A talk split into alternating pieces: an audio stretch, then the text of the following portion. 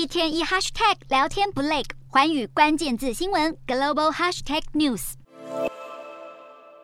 受到乌俄战争冲击，天然气、石油价格飙涨，英国通膨率已经高达百分之十点一，加剧英国民众的生活压力。受到工业生产跟建筑业萎缩的影响，英国六月经济成长下降百分之零点六，七月只微幅成长百分之零点二。投资银行高盛原本示警，英国恐怕在第四季步入衰退，但如今碰上女王离世以及十天的葬礼假期，专家更忧心，可能本季经济就会陷入衰退。新国王查尔斯三世已经批准命令，将伊丽莎白二世九月十九号的国葬日定为国定假日。当天，多数公司行号预计都会放假，让群众悼念在温莎堡安息的女王。九号开始长达十天的哀悼期间，已经有许多零售商跟企业宣布休息，以示尊重，导致商业活动短期停滞。而一连串企业跟体育赛事延后或者取消，也打击酒店跟休闲行行业等企业营运。